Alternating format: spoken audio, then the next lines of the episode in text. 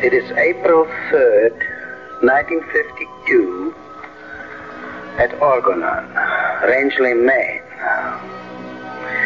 I, Wilhelm Reich, am sitting alone in the large room in the lower house. All people are gone.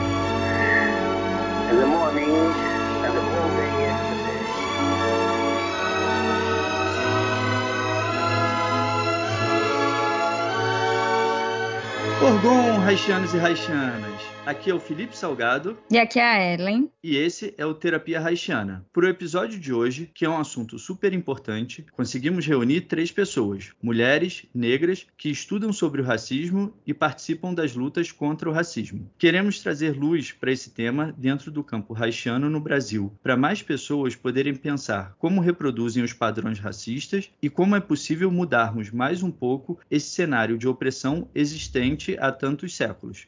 Para isso, queria começar apresentando ela, que é psicoterapeuta, CBT pela Sociedade Brasileira de Análise Bioenergética, informação haitiana pelo Instituto de Formação e Pesquisa William Reich, do Rio de Janeiro, e mestranda pelo Programa de Pós-Graduação em Psicologia da Universidade Federal Fluminense, com a pesquisa Corporeidades Negras, Aproximações e Distanciamentos da Obra de Reich e Psicanalistas Negros da Diáspora, Corpos de Mulheres Quilombolas, no Vale do Jequitinhonha. Atuou na assistência social do município de São Paulo e na saúde pública por quase 10 anos. Lidiane Aparecida de Araújo e Silva, seja muito bem-vinda. Olá, muito obrigada.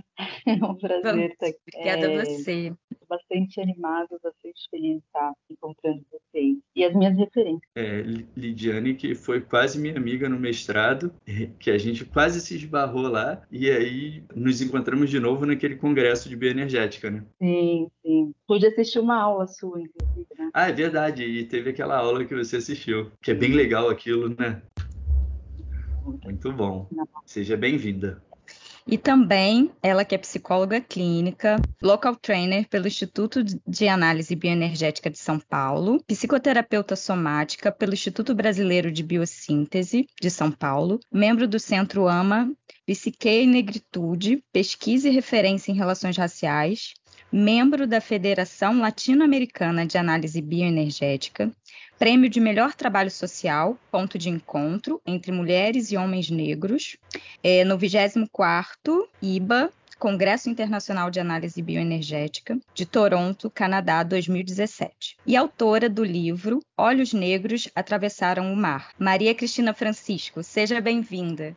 Obrigada, Ellen. Obrigada, Felipe. É um prazer para mim sempre é um desafio é, falar, né? Para mim, falar já é um desafio em si e falar sobre esse tema também, apesar de ser uma temática já familiarizada, para mim também sempre implica em desafios por conta da complexidade de tudo isso. E é um prazer estar com as colegas, com a Denise, com a Lid, né? Nesse momento, eu acho que certamente histórico e importante para trazer conhecimento para as pessoas. Nós que agradecemos aqui. Obrigada. É, e a ideia é essa, né? É trazer mais informações. E aí a Cristina, que já deu spoiler de quem já está com a gente aqui também, ela que já é conhecida aqui do podcast, ela que é psicóloga pela UFMG, foi professora do curso de psicologia do Centro de Ensino Superior de Juiz de Fora entre 73 e 77, foi professora da Universidade Federal de Juiz de Fora entre 75 e 77, fez a formação em organoterapia no Instituto William Reich da Cidade do México de 78 a 82, fez formação em psicoterapia com substâncias psicoativas também no México, é, foi fundadora, coordenadora e professora do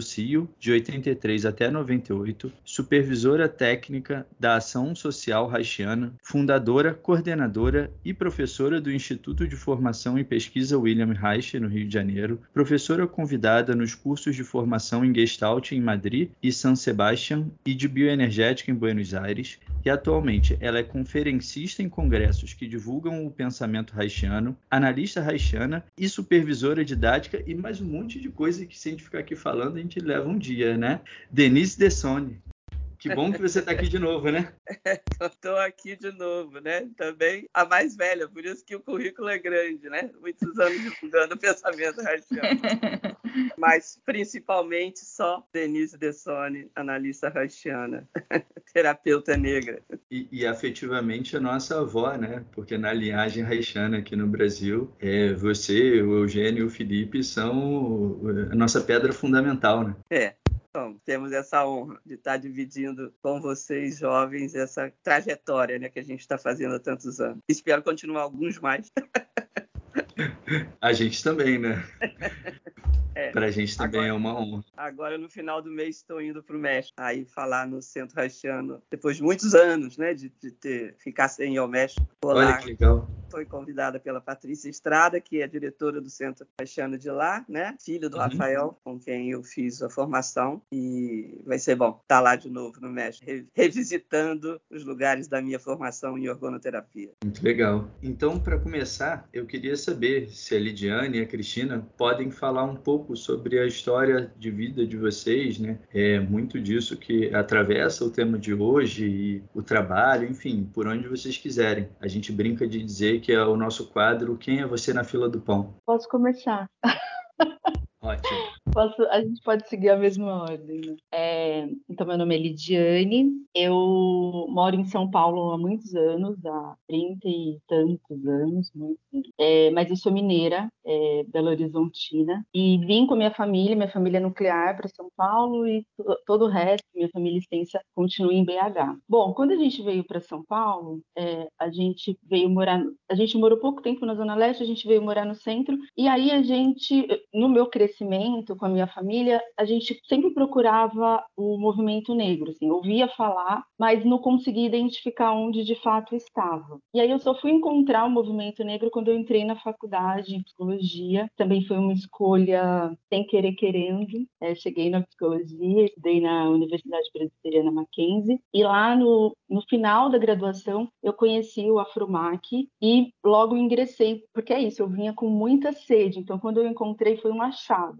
E de lá eu fui me vinculando. Então eu me vinculei é, à articulação política de juventudes negras, porque é isso, né? As pessoas vão te chamando e vão te inserindo nas, nas bandeiras, nas propostas. E aí eu comecei a participar da Comissão de Saúde da, é, da População Negra, e aí com esse olhar rep, representando a articulação política da juventude, mas para a saúde mental, e, e, e, nesse caldo me inseri né, na, nas políticas públicas, comecei na assistência social, trabalhando com medida socioeducativa, um trabalho bastante desafiador, eu pude aprender muito. Trabalhei por quase três anos e depois eu fui para trabalhar no CAPES AD na Brasilândia e, e fui para o NASF, na Zona Leste, enfim, aí fiz uma trajetória na saúde pública saindo em 2019 e fiquei né, é, na, na clínica, atuando na clínica. E nesse, nesse interim, né, nessa trajetória, me aproximei, né, conheci o Ama em Negritude, então, onde eu conheço a Cristina, a Maria Lúcia, a Sara, a Marilza,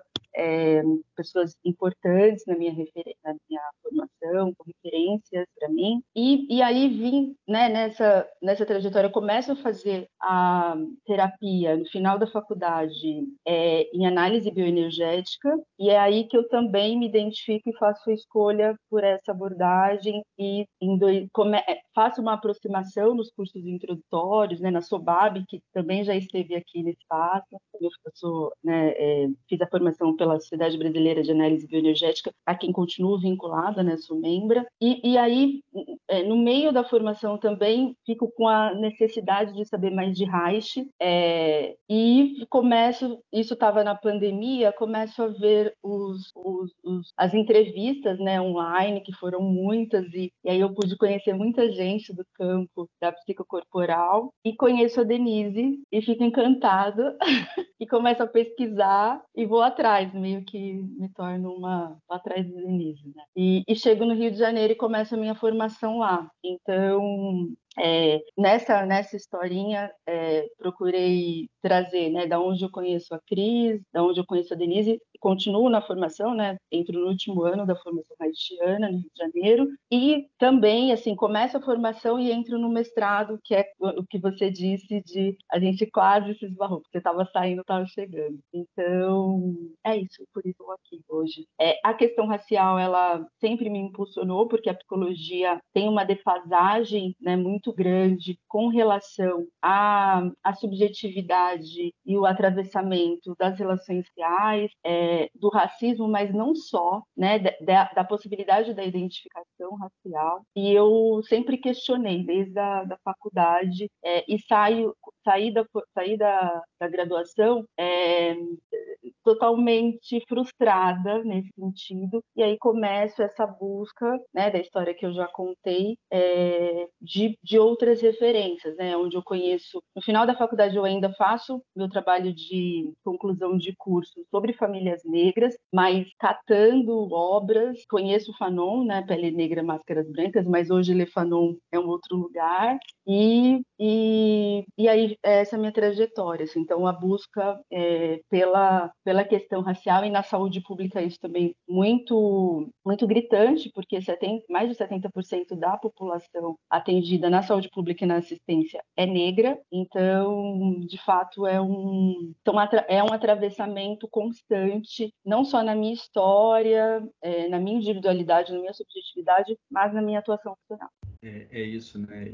A própria trajetória sua e essa tentativa, né, de ir buscando sobre o tema, de ir trabalhando sobre isso e cuidando, é, mostra um pouco disso que por que a gente quer discutir, né? Ainda hoje é, é, é um tema que é invisibilizado de muitas formas. Né? E eu acho que a ideia inicial aqui da gente no podcast é ajudar a tirar essa discussão desse campo do invisível. Né? É assim, é lógico, é, é invisível para alguns grupos, né? para algumas pessoas, e, e, é isso, assim, pessoas brancas ou não, né? porque a gente sabe que é, é, um tema que ele é negado. Depois a gente vai entrar um pouco aí, mas legal, assim, é sempre bom ouvir a história das pessoas, né? Eu adoro. Bom, eu sou paulistana, sempre morei na Zona Leste, na Amazônia Periférica daqui da cidade de São Paulo, e estudei sempre em escola pública, né? E são lugares que eu fui percebendo algumas diferenças, mas eu não tinha consciência disso, né? Diferença de classe, mesmo na escola pública. Alguns se vestiam de um jeito, outros se vestiam de outro,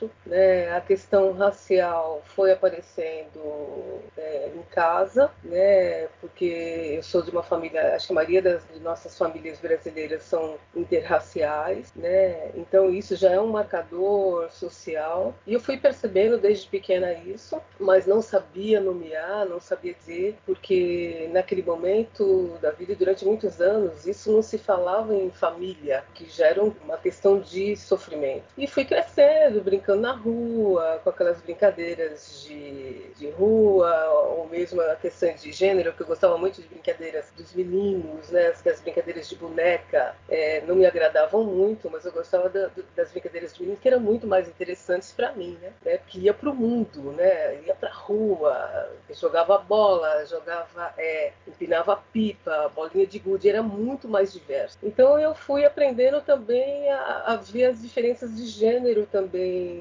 na, na minha vida, né? Aí fui crescendo, as questões raciais foram ficando mais fortes, principalmente na questão de cabelo, né? Eu tenho cabelo encaracolado é, e mais para crespo, mais encaracolado, mais, mais fechadinho, não tanto, mas naquele momento você tinha que seguir um determinado padrão. Então eu e minha irmã, minha mãe leva, nos levava para a cabeleireira, uma, uma cabeleireira oriental japonesa, e, e eu alisava o cabelo, mas era com química né? E a gente sempre voltava com feridas na cabeça, feridas mesmo, né? Causar inflamação e tudo. Mas o cabelo ficava bonito, né? ficava liso. Então também esse foi, também foi um outro marcador é, que foi que eu fui percebendo em família e por viver numa família interracial. Mas à medida que você vai crescendo algumas coisas vai te incomodando. E, eu sempre fui uma criança, é, apesar de ser quieta, mas ao mesmo tempo internamente muito inquieta, né? E eu fui ficando adolescente, eu fui querer entender o que, que era isso, né? Essas questões muito diferentes, é, pelo menos traziam um certo incômodo. Foi quando eu fui procurar os movimentos negros, né? Na época, quando eu era adolescente, eu tenho 64 anos, e encontrava movimentos negros com posicionamentos, a meu ver, né, é, radicais, porque eu vinha de família que tinha família branca e negra junto. Eu tinha afeto pelas duas, né, né pelas duas é, é, características de pele de pessoas em casa. E não, não cabia, dentro da minha história, dentro da minha experiência, não cabia apenas é, levantar um questionamento apenas com os negros, né, e, e, e não colocar o branco junto, né. Não, não é, eu já entendia isso, mas não tinha também muita reflexão, muito amadurecimento nisso. Aí eu me afastei, não, não, não, não me encontrava nos movimentos negros naquela época, me afastei e, e neguei completamente, quase que completamente essa questão. E fui seguindo um lugar de ascensão na minha vida, porque não queria ser colocada dentro de uma condição de uma menina, de uma mulher, né, ficar dentro de casa, casar, ter filhos. Eu queria uma outra coisa, isso eu já percebia isso. Eu queria uma outra coisa e, e também não só no, na questão de gênero, mas na questão de estudos. Eu queria é, outros universos. Né? Eu já tinha recebido um, um elogio muito grande de um professor ex-padre que eu fiz, é, pediu para a gente analisar um livro Vidas Secas. Ele me elogiou muito pelo que eu tinha analisado do personagem. E aí eu fui percebendo que eu também tinha afinidades, eu tinha facilidade em analisar as pessoas. E também, isso me marcou muito, e também porque eu tive uma tia-avó que foi internada, branca, que foi internada, eu acho que foi no Franco da Rocha, não lembro, era um, uma, de uma instituição manicomial. E era estranho, porque a, a minha, minha avó não, não permitia que a gente tocava na roupa dela, não deixava que a gente abria a roupa, a, o guarda-roupa para tocar a roupa dela, porque tinha medo de que aquela loucura fosse transmissível. Eu, eu achava muito estranho, que tudo era muito estranho, entendeu? Uma criança que questiona tudo, tudo é, é, é muito. É, tá fora do, do, do, padrão, era muito esquisito. E hoje eu, eu vejo que essa minha tia-avó, ela tinha apenas convulsão, eu acho, entendeu? No meu entender hoje, ela tinha apenas convulsão e, e ela foi internada e nunca mais vi. E não vi a minha. Uma coisa que me traz muita dor, e não via mais ninguém indo visitá-la nem trazer notícias. Então, ela foi retirada, né? Retirada da família.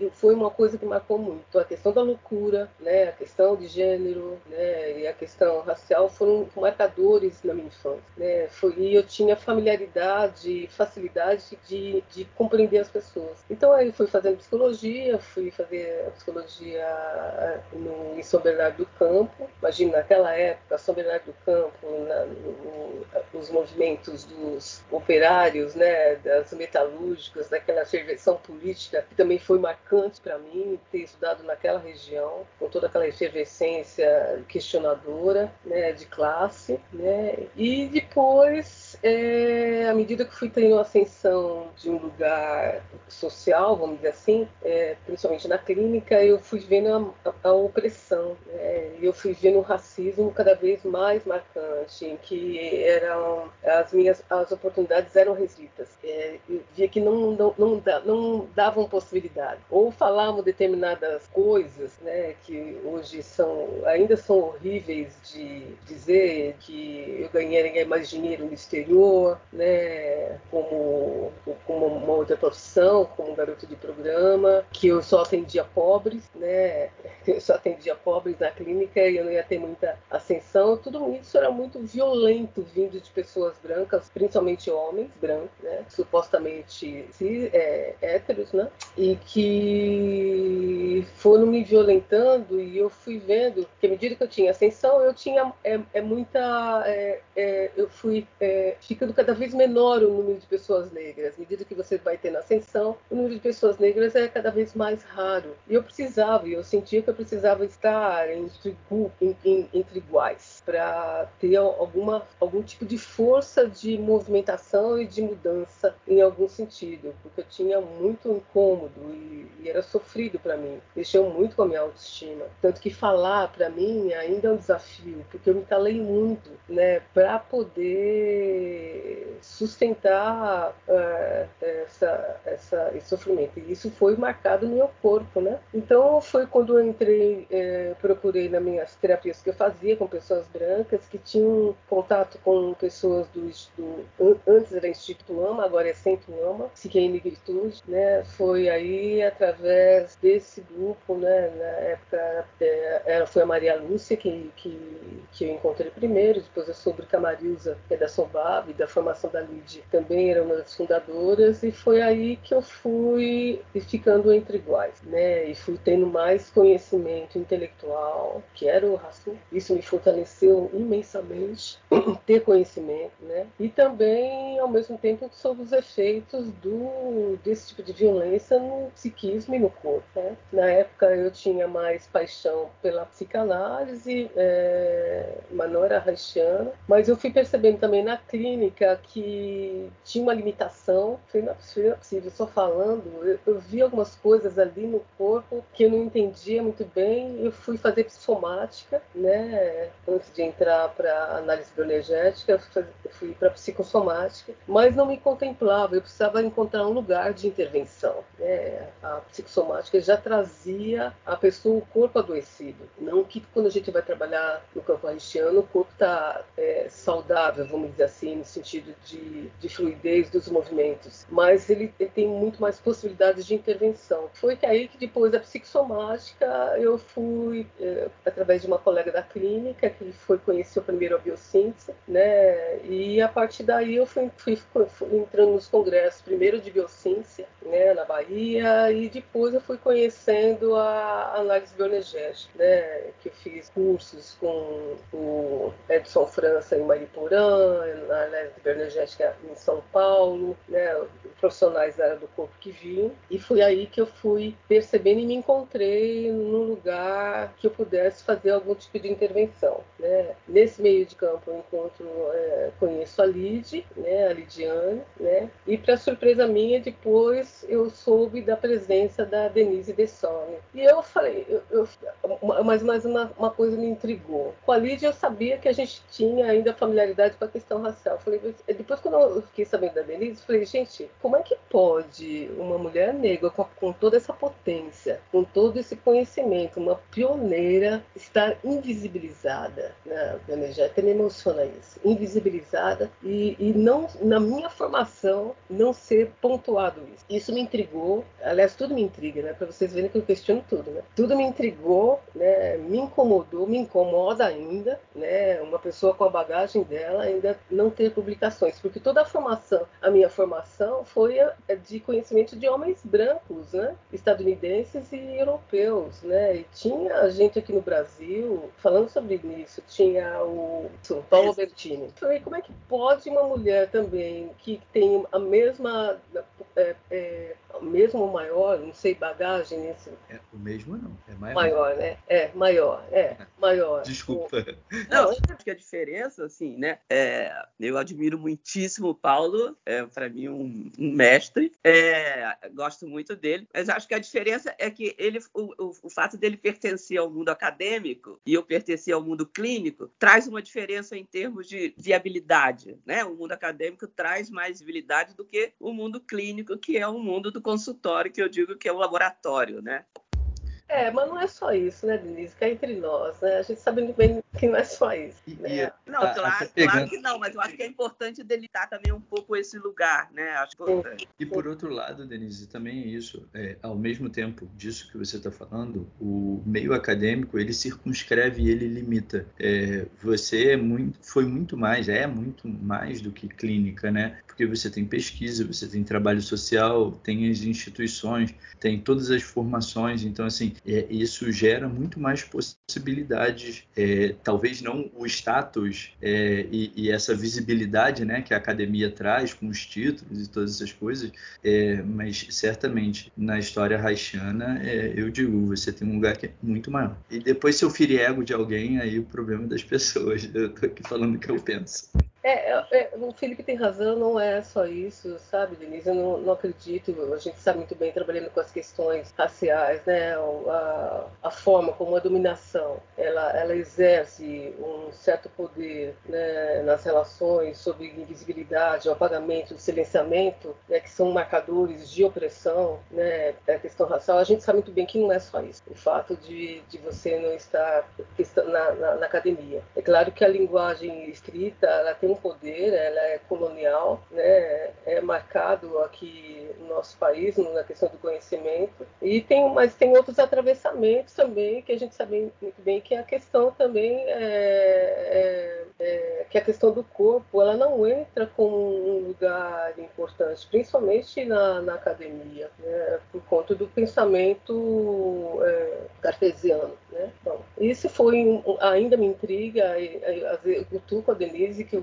gostaria que um dia ela escrevesse sobre isso. Ela tem artigos, ela tem publicações, precisam ser mais é, visibilizadas isso. Né? E nesse meio de campo, é, em 2017, eu fui, já em 2016 para 2017, a Liane Zink me convidou para participar do congresso, da mesa principal do congresso, para falar sobre a questão racial. Né? Era um tema que, não questão racial, mas era um tema ligado a essas questões na, na época. Foi quando eu fui para o Canadá, apresentei, foi ovacionado o meu trabalho, teve repercussão. Eu reapresentei esse trabalho aqui no Brasil. Foi quando nesse, aqui no Brasil tinha dois editores, um casal de editores de Barcelona, né, é, que me convidaram para escrever um livro. Foi aí que surgiu. E, e interessante que na, nessa época é, eu não sabia assim, gente, para onde eu vou agora, né? Você vai dando passos, né? E,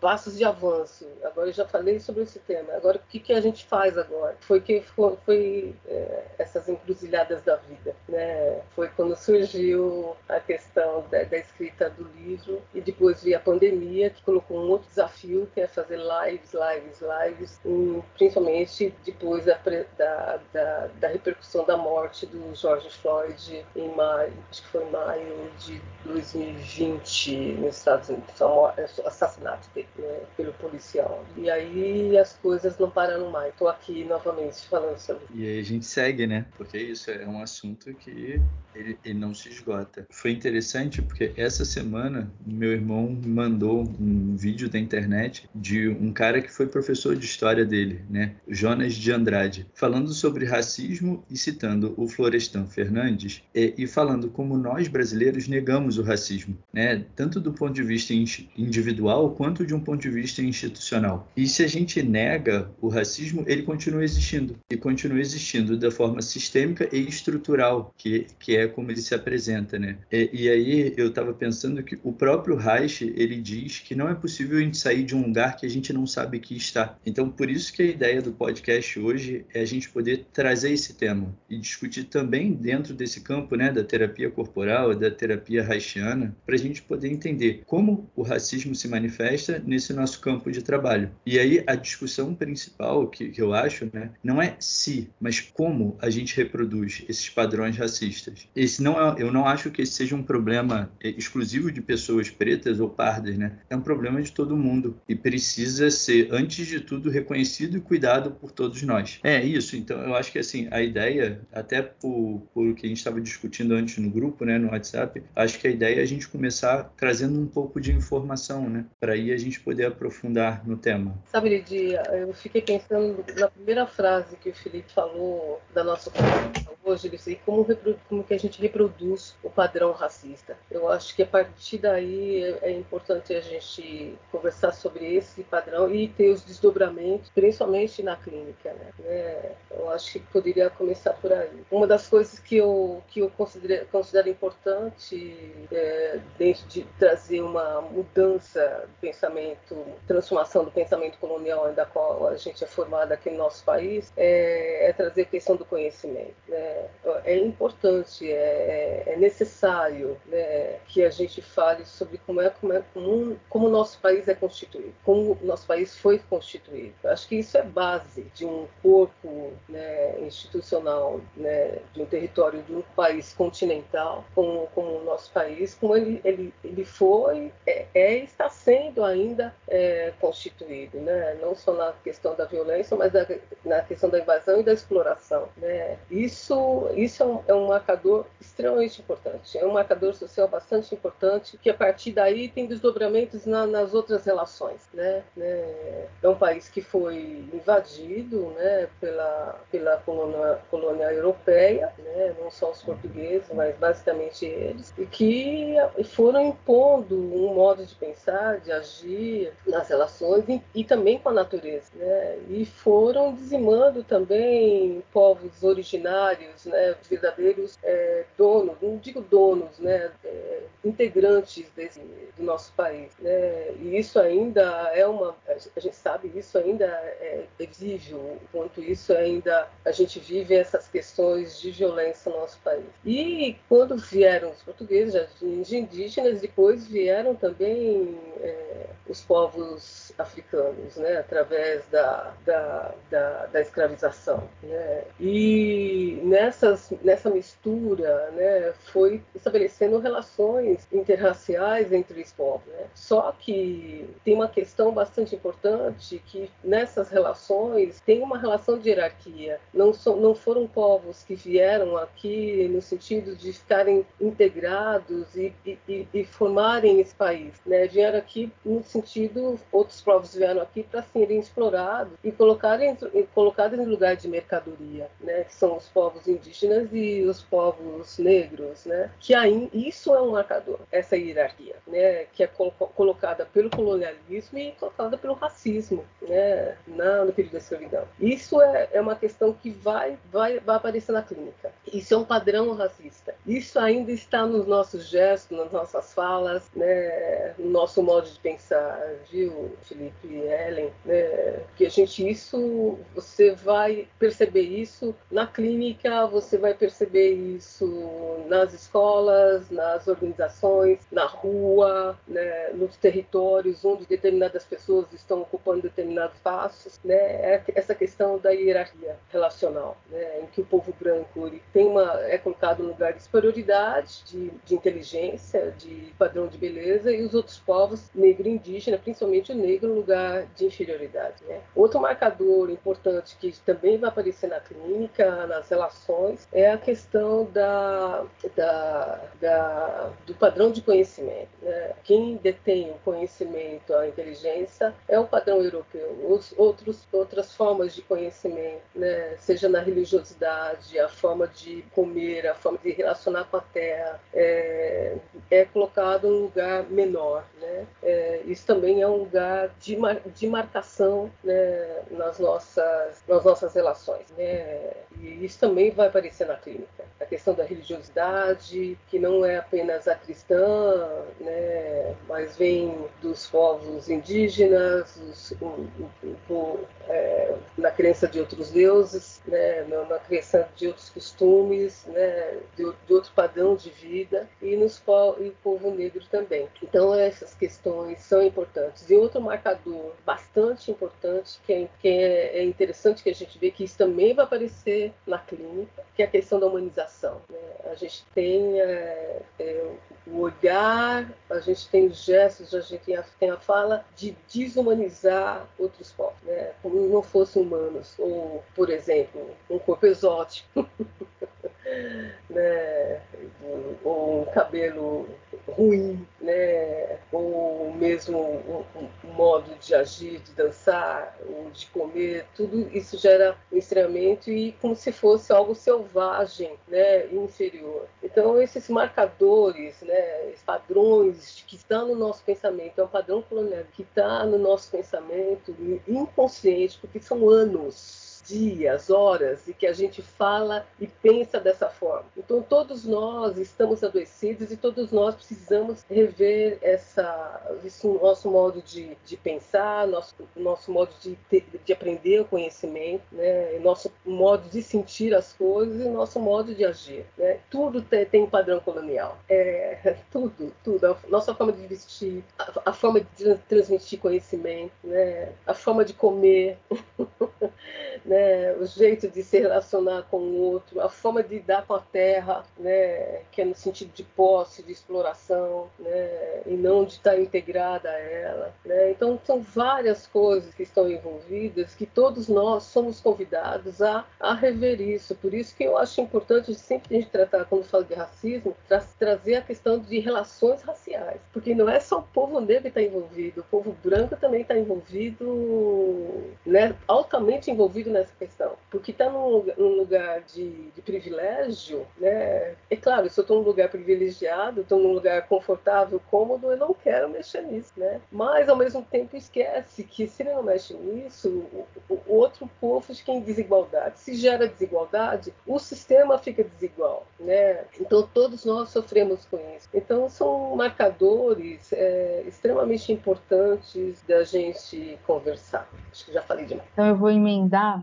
é, enfim, uma fala bastante importante que você trouxe. É, e aí, fazendo um link com que o Felipe tinha, as perguntas iniciais, enfim, a questão da negação que ele trouxe, eu fico, me lembrou a, aquela é, reflexão da Lélia Gonzalez, quando ela diz sobre a denegação, né, que é, que é a neurose social brasileira. Então, é justamente essa negação do racismo, né, porque isso sustenta lugares, né, e, e essa dupla mensagem, fiquei penso, fui, fazendo assim, né, uma conexão de a negação, ela tem uma função e ela sustenta lugares, e, e o racismo, pensar no racismo nas relações raciais no Brasil, no mundo, mas falando especificamente do Brasil, fico, sempre me vem essa questão dupla, né, que é visibilidade e invisibilidade. Então, é, e o corpo negro, é, especificamente, por vezes ele, é, em algumas situações, é, um, um, é extremo, né, a visibilidade. Então, é um corpo, é isso. Ah, o que, que chega primeiro? A cor, né? Então, se você der um panorama, você identifica, ah, tem pessoas negras, tem pessoas brancas, tem, tem uma diversidade, né, ou tem uma homogeneidade e a mesma proporção de invisibilidade. Então, facilmente você passa por pessoas, né, que a gente escutava hoje menos, por toda essa luta do movimento negro, enfim, né, alcance de lugares da academia, como a gente estava falando anteriormente, mas as pessoas não faziam o que chama o teste do pescoço, né? Então, ah, não percebo, né? Não percebe que não tem pessoas diferentes, né? Não percebe que outros corpos, não percebem os lugares. A, a Lélia Gonzalez também falava lugar de negro, lixo vai falar no sentido de que lugares específicos. Então, lugar de negro era subserviente, servindo. Ao sair deste lugar, ao ter a ascensão, e aí a gente pode pensar também nas referências tornar-se negro, né? Que, ela, que a Neuza Souza Santos vai trazer essa reflexão do quanto que esse, essa pessoa negra, a população negra ascendendo, esse desconforto, esse corpo que precisa ser entrar no né? Padronizar. Então é o cabelo precisa esticar, é, porque ah, com esse cabelo você vai vir com esse cabelo, você vai é o corpo, são as cores. Quando eu ouço pessoas mais velhas falando, é, por vezes, seja no consultório ou não, pessoas negras mais velhas vão dizer assim, ah, era, eram cores pastéis que a gente tinha que usar, não podia usar cores fortes para não chamar atenção, né? Então essa é, é uma é a visibilidade, invisibilidade. Aí eu fico pensando justamente, haitianamente pensando, né? O anel ocular, né? Que prejuízos, né? Que prejuízos é, para os dois grupos, né? Dessa dessa carga de que não quero ser tão visto, mas também preciso olhar para ver se não vem perigo. Então esse corpo tensionado, constantemente tensionado é, do, da população negra por conta de todas as violências e pensar nas relações raciais no consultório é, e aí a gente sabe, né, que a maior parte do, dos, das psicólogas, né, que a maior parte é, são mulheres, mas são brancas, é, como é que recebem também essas pessoas negras, né? É, o quanto que essa negação, essa neurose brasileira, que é da, nega, da denegação, como a Lélia Gonzalez é, fala nos textos, ela vai atuar nessa invisibilidade também, porque quando, e aí eu ouvi recente, né, no congresso que a gente se encontrou, né, num dos questiona, numa das falas do, da, da mesa, foi, ah, mas somos todos corpos, somos todos corpos. Então é uma invisibilidade constante, não só pela, pelas marcas que a colonização, que a, que a escravização, que essa história, porque quando a Cristina traz toda essa reflexão histórica, a gente ainda tem, é, na minha compreensão, marcadores importantes que é período da escravidão e o pós-abolição, porque o pós-abolição foi extremamente violento, né? Então, se a escravização já foi muita, após foi a política de, de, de genocídio dessa população de exterminar. Né? Então, o Brasil não podia mais ser conhecido antes do que se lucrava com, com o povo negro, então né, aumentou muito a população inicialmente escravizada, depois livre, é, negra. Depois era precisamos aniquilar essa população. Então, esconder, e aí né, as favelas, e aí a perseguição da capoeira, do samba, enfim, de tudo, dessa identidade que foi sendo cada vez mais negada, estigmatizada, é, então, eu, essa demanda, né, que acho que me faz sempre pensar, e é tema de grandes reflexões para várias escritas, é como é que isso chega, como que, que, que a população, com, como que os trabalhadores, né, os profissionais, os psicólogos, psicoterapeutas, e principalmente é, psicoterapeutas é, corporais, haitianos, enfim, olham e, e, e de fato se enxergam, porque olhar é uma coisa, enxergar é outra coisa, né? Eu gosto muito de podcast, né? Então eu acompanho muitos. E é isso, né? É sempre comoção. Minha mãe coruja, quando eu falei que ia gravar podcast é, sobre questões raciais, ela, ah, filho, que ótimo, é um tema importante, não sei o quê. Tem um podcast para te indicar. Aí eu, ah, é, Projeto Quirino. Eu falei, mãe, eu já ouvi isso tem muito tempo. Aí ela, ah, que bom, então você vai estar tá bem pro podcast, para gravar, né, com vocês. E eu ia até usar isso como dica no final, mas já aproveitando o ensejo, né, Lid, isso que você está falando, para mim esse podcast foi muito importante, né? É, é, isso. Eu, lógico, eu não sou negro, mas durante muito tempo eu também não me vi como branco, porque é isso. O referencial é aquele branco europeu, louro, de olho claro. É, e é isso, como a Cristina estava falando, né? Nós aqui no Brasil somos todos de, de, de famílias, né? Muito misturadas, de pessoas que vieram de partes distintas. Tem um pé ali de árabe, tem, tem português, tem indígena, tem negro, tem tudo na família, né? Mas, enfim, certamente eu ocupo esse lugar do privilégio. E é um lugar do privilégio que durante muito tempo não enxergava isso. E no meu caso, assim, não enxergava,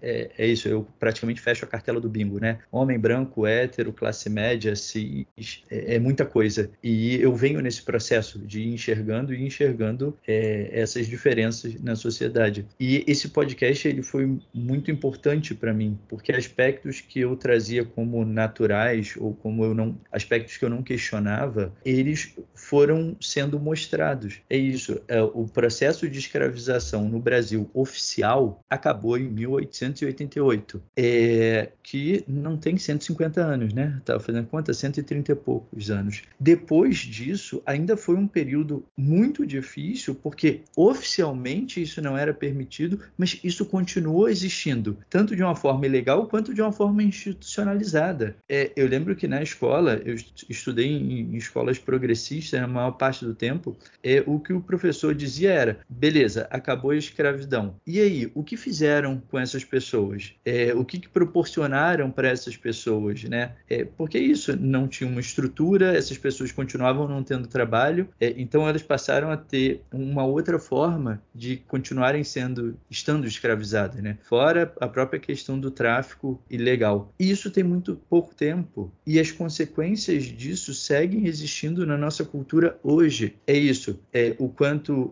é, o, o, lugar das pessoas negras na nossa sociedade, onde eles podem estar, onde eles não podem estar, é uma das coisas que foi assim foi chocante para mim, e quando eu juntei eu falei, lógico, que é a questão do, dos, dos, trabalhadores, principalmente as trabalhadoras, né, empregadas domésticas. O quanto isso é, é uma ligação direta. Porque do ponto de vista individual, 130, 140 anos é muito tempo. Mas do ponto de vista de uma cultura, não é nada. E a gente ainda reproduz esses padrões e reproduz sem, sem nem pensar. Né? É, que, que, é isso, né? É um, um desses aspectos da, da, neurose da nossa cultura, da cultura brasileira, é, de a gente não enxergar e de a gente negar esse processo e esses elementos como constituidores do que é o Brasil hoje. Sabe, Felipe, ouvindo você, ouvindo o que eu disse, o que a Lidy também trouxe, e também, principalmente com a presença da Denise aqui, é importante a gente saber o que, o que isso é, vai constituindo o corpo, né? como isso vai constituindo o corpo num determinado lugar. Claro que a Denise, eu querer ouvir muito mais a Denise a respeito disso. A Lidy também está pesquisando bastante sobre isso, mas trazer que são corpos que são marcados com um modo de vida, né? né, um, um, um, com, costumes, né, com valores e com uma cultura que vai trazendo o corpo num, num estado de tensão extremamente grande. Isso desde pequeno, desde o período gestacional, né, e por aí e por aí vai, né. E não é, é, é, é uma tensão, é, é, não, é, não é uma tensão simples, é extremamente complexa, porque é um, é um corpo colocado em humilhação e constrangimento. Isso é, isso é experiência traumática né, dentro de um corpo. Né? Aí eu gostaria muito mais de ouvir a Denise, né, a questão da, da cultura, como que ela vai é, transpassando o corpo e colocando, e, esses corpos vai colocando em, em um determinado é, padrão de corpo, um padrão de, de, funcionamento, mas também num lugar social, né? vai colocando o, o corpo, os corpos em determinada região. Então são várias, vários confinamentos, várias opressões. Né? Opressão territorial, né? Que ele é colocado em determinados espaços, a gente não frequenta todos os espaços, ou pelo menos a maioria não frequenta, né? E se frequenta, traz um olhar sobre ele de constrangimento. E na questão da musculatura, a forma da gente se posicionar, a nossa postura no mundo, né? A forma da gente respirar, a forma nosso, de a gente olhar, o mundo também é marcado por essa opressão, né? Aí a Denise fala muito mais sobre isso, que ela é a nossa mestra. Não, não sou mestra não, mas sou e nem sou uma estudiosa, né, do, do racismo. Sou mais uma, digamos assim, uma sobrevivente, eu acho, que uma estudiosa, né? Porque mês passado eu fiz 73 anos, então é, mês passado eu fiz 73 anos e então são muitos anos, né, de vida e 50 anos. Esse ano eu faço é, formei em 74, né? Vão ser 50 anos de, de formatura, né? De, de... E, então então, assim. Posso, eu... ah. só, só para dizer que ela faz aniversário no dia do samba, gente. É muito. 2 de dezembro, eu acho. Uma data assim. É, parabéns! Foi, foi, muito legal e eu descobri, demorei muito a descobrir isso, sabe, Lid? De que era a data do samba e quando descobri, fiquei muito contente. Mas eu acho que fala inclusive disso, né? De como que é uma coisa que poderia até ter sido mais importante na minha vida eu descobri isso antes, né? Do que foi. Mas é, eu fiquei lembrando, Cris, de um dia que a gente, de uma mesa que a gente, de um, tra um trabalho que a gente participou juntos e que a gente, que eu fiz essa pergunta de quantos pacientes negros cada um tinha, né? No seu no seu consultório? E é que é uma pergunta que eu mesmo também vinha me fazendo, porque eu estou há tanto tempo dentro da, dentro da clínica e o meu consultório, a princípio, ele era praticamente branco, né? É muito lentamente, e ainda hoje a maioria do meu consultório é branca, né? É, mas, assim, tem um aumento, felizmente tem um aumento gradativo, né? E na minha própria postura também, porque eu sempre trabalhei dando, digamos assim, bolsas para alunos de psicologia em, em que na formação de terapia, né? Então, a parte da terapia eu sempre dava bolsas para terapia individual para pessoas que eram estudantes de terapia, de, de psicologia. E uh, já tem um tempo que eu passei a dar essas bolsas para pessoas que estudam psicologia e que são negras, mas que são poucas, que na verdade são poucas dessas pessoas, né? Então, esse lugar é um lugar muito que eu acho que ainda depende de precisa de muito estudo, porque a, a formação desses corpos negros, como a gente está falando, né? É, eles ainda são muito pouco vistos e estudados, porque eles chegam pouco até aos lugares, a, a clínica em si, né? É, e chegam, por exemplo, um outro, uma paciente minha atualmente, que é, foi paciente de um, de um, de um terapeuta haitiano e que falou para ela, por que você não alisa o cabelo? Por que você não alisa o cabelo? Talvez você vai conseguir mais pacientes, estando dentro do formato, né, da, da, do domínio, do poder, né, da, da visibilidade, né? Coisa que a minha própria mãe também fez comigo, como a Cris falou, né? Ah, vão alisar o cabelo, né? Vão fazer não sei o quê, vão, né? Então, é, é a, a, a, modificação, assim, a demanda de que esse corpo seja estruturado dentro do poder, dentro da forma do poder, ela é muito forte ainda hoje, né? Então, a gente se permitir ter os cabelos como nós temos, como a Lid tem, como a Cris tem, como eu tenho, é, é, é, um, é uma vitória, ou seja, que foi gradativamente, vem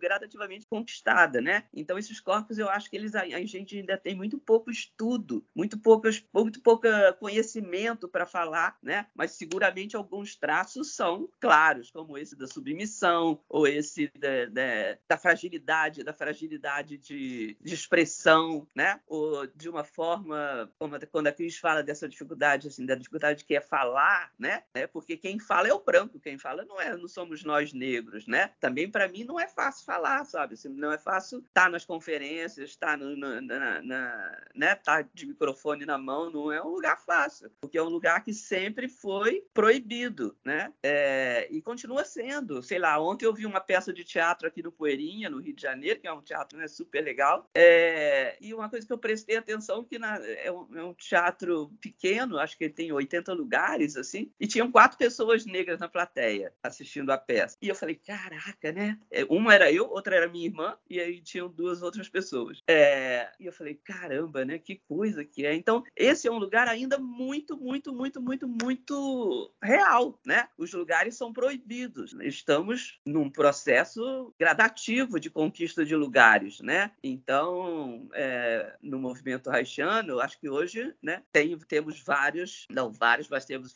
é, acho que a gente pode dizer que tem vários terapeutas e terapeutas negras, né? Mas são poucos, na verdade, comparados ao número de, de terapeutas brancos e terapeutas brancas, né? Mas, então, a questão racial é, um, é, é uma realidade que a gente está vivendo e que a gente tem que tentar combater no dia a dia. E eu acho que o Reich, ele, quando a Lidiane fala de uma questão lá, né, assim, como que essa é a questão dentro da questão reichiana, eu acho que o Reich, ele fala sobre a questão racial, né? Eu acho que todo a psicologia de massa fascismo, é, ele traz esse lugar, né? Ele traz esse lugar, ou seja, o que aconteceu em Viena, toda aquela revolta, né, e tudo que é, é, é colocado, é, é uma questão que ele estava atento, não atento da forma que a gente está atenta hoje em dia, né? E nem dentro da nossa realidade brasileira, mas ele estava atento a esse lugar, né? E quando ele coloca que, que eu estava por acaso assim vendo uma questão da, da história da, na internet e apareceu uma, uma, uma, uma declaração da Renata Mois, a é, filha da Eva Reis, dela quando ela fala sobre o quando houve o assassinato do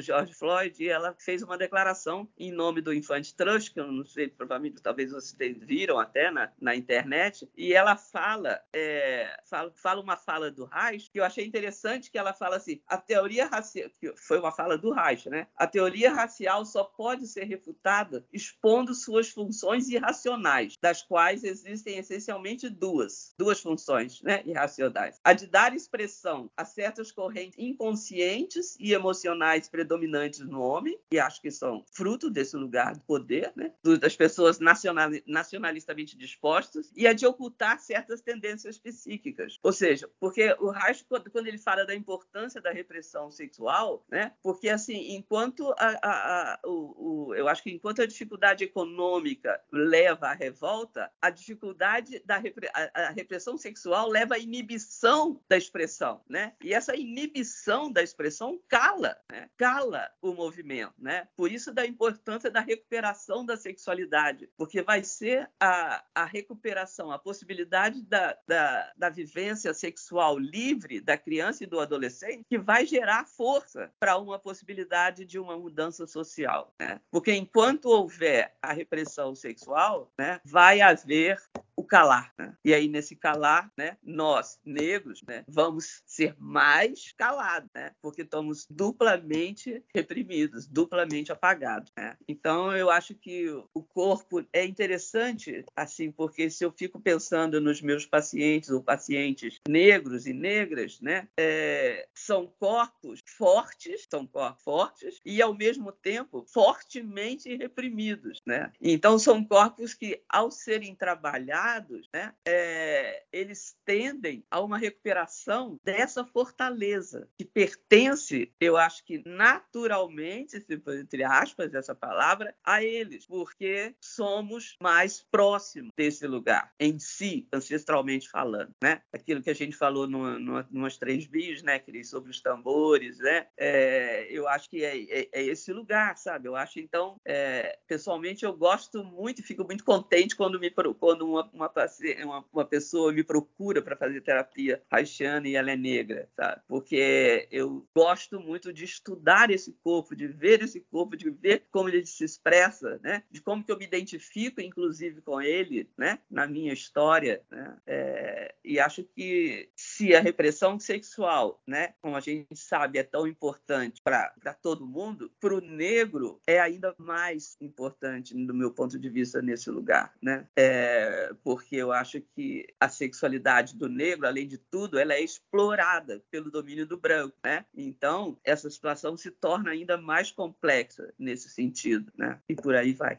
Você tocou, é, Denise, em temas bastante importantes, né? Que é, como a gente tinha levantado alguns pontos da, da gente conversar hoje sobre dois livros, um deles é Escutas a Ninguém, né? Em que ele fala, o Reich ele fala da questão da, da força vital, né? Em que é, é, fala de um monte de coisa, né? Fala questões muito complexas. Mas uma das coisas que me chamou a atenção é a questão da força vital. Por que, que eu estou trazendo isso? Por conta da também trazendo a, a, as discussões, né? De outros teóricos negros, não só o Reich como o europeu, mas trazer o Antônio Bispo dos Santos, sem falar do Fanon e coisa e tal, né? É, Antônio Bispo dos Santos, quando ele fala terra dá, terra quer, ele traz a questão da, da, da força vital, o, o pensar na Go, né, do Muniz Sodré, ele fala da força vital, né, que Reich traz a questão da sexualidade e também hoje, para trazer esse corpo que você comentou, um corpo negro que é um corpo reprimido, né, por conta do racismo, o racismo ele tem uma intenção, que é restringir o corpo em determinados espaços, né, não é para ter determinados movimentos de ascensão, mas, mas movimentos desde que caiba dentro de uma cultura em que ele pode ser explorado, né? seja na música, seja na dança, seja o que for. Né? Um, um, lugar em que ele tem protagonismo, isso não. Em que ele tem uma outra representação social, também não. Né? Quando os corpos são colocados em, em lugar de igualdade, né? em equidade, isso não. Então, é, quando traz a questão do, da recuperação da sexualidade, é a recuperação do, do movimento. Né? E quando a gente fala de força vital, né? a gente não ser colocado em condicionamento, ser massa de manipulação, é importante também que a gente possa recuperar também um corpo que ele está ligado às questões cosmológicas. Né? Reich, Reich trouxe na questão é, da força cósmica, né? sobre, sobre a influência sobre o corpo, mas o, outros povos traz um, a questão cosmológica no sentido é,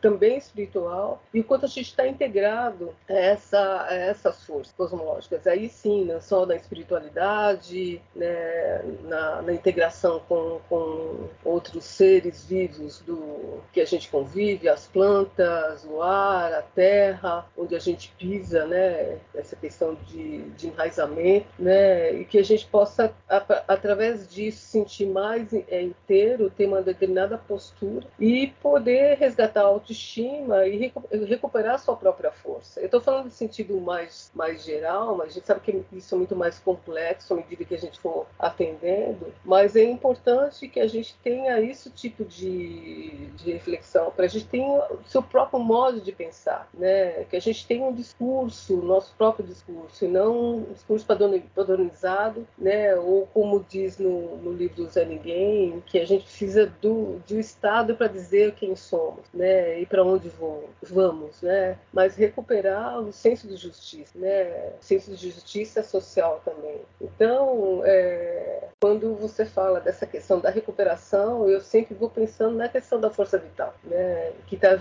que o corpo ele está integrado, né, com outras forças da natureza. Então, ótimo gancho.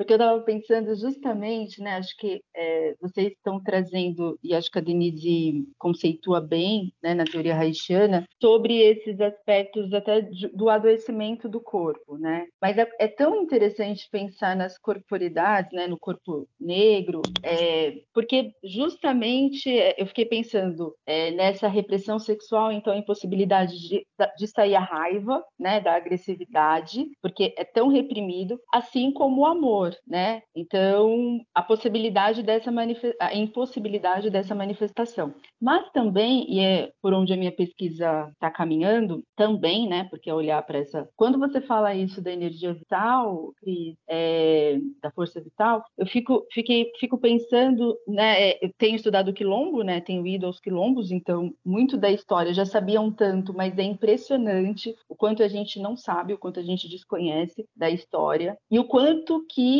é, nessa ancestralidade, mas não apenas de lugar, né? Então, quando eu penso quilombo, não é só o território, mas essa ideia do aquilombar. E é interessante que muitas de nós, a gente foi dizendo, ah, quando eu encontrei o movimento negro, ah, quando eu conheci pessoas, vai dizer desse coletivo que te fortalece, né? Então, quanto à população negra também, mesmo com todo, todos os atravessamentos de violência, se organizou e localizou recursos é, vinculados ligados à natureza ou não, né, é, a, a, espiritualidade, enfim, mas de fortalecimento. Então a gente estava, a gente brincou aqui no dia do samba, mas é, tanto cultural, né, então congadas, jongos, é, é interessante até o movimento que muitas vezes se faz, né, de bater o pé no chão, de, é, mas também é, os recursos é, de desse, desse dessa circulação da, da, relacionais, né? Então, se a gente pensar na estrutura do quilombo, se a gente pensar nas estruturas de, de outras, de outras, do cangaço, por exemplo, né? De outras sociedades. É, então, é interessante, assim, é, poder acessar, assim, de que o mesmo corpo, é, o, o corpus, né? Dessa sociedade que violentava e que é, foram reprimidos, é, encontrou potência, encontrou escapes, encontrou modos de sobrevivência e de criação, né? E, e da criatividade. Então, é... e aí, gente,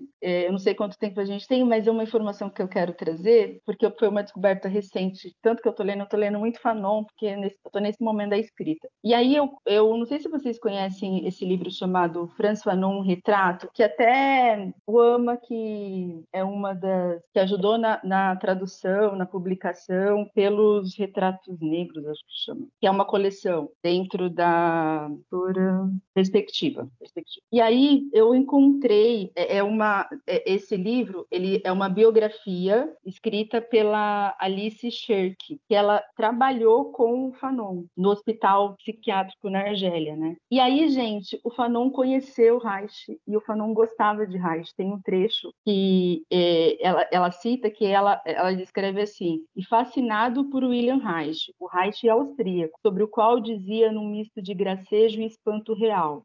Mas o que aconteceu com esse homem nos Estados Unidos para inventar o orgulho? Um derivado biofísico da libido, da libido que se manifesta na forma de uma energia vital presente na natureza e no cosmos. E aí ele faz uma crítica, enfim, é, dizendo, ó, desse, desse Reich do, da Orgone eu não gosto, mas aquele da psicologia social de massas do fascismo eu quero muito saber. Então, assim, foi um achado, e aí, é, que é essa aproximação que eu estou fazendo, né? Então, o quanto que o Fanon tinha interesse né, dessa pesquisa, e aí pensar no psicologia social de massa do, do fascismo e no Zé Ninguém, na minha compreensão, né, pensar em peste emocional, sobre o conceito de peste emocional, é a branquitude, né, o lugar da branquitude, porque é isso, né, é, pessoas brancas é uma coisa e branquitude, esse lugar de, de, de se sentir mais que o outro, de de o não olhar para o outro, de se incomodar. Quando você falou do projeto Quirino, é, eu também adoro esse podcast, enfim. E eu,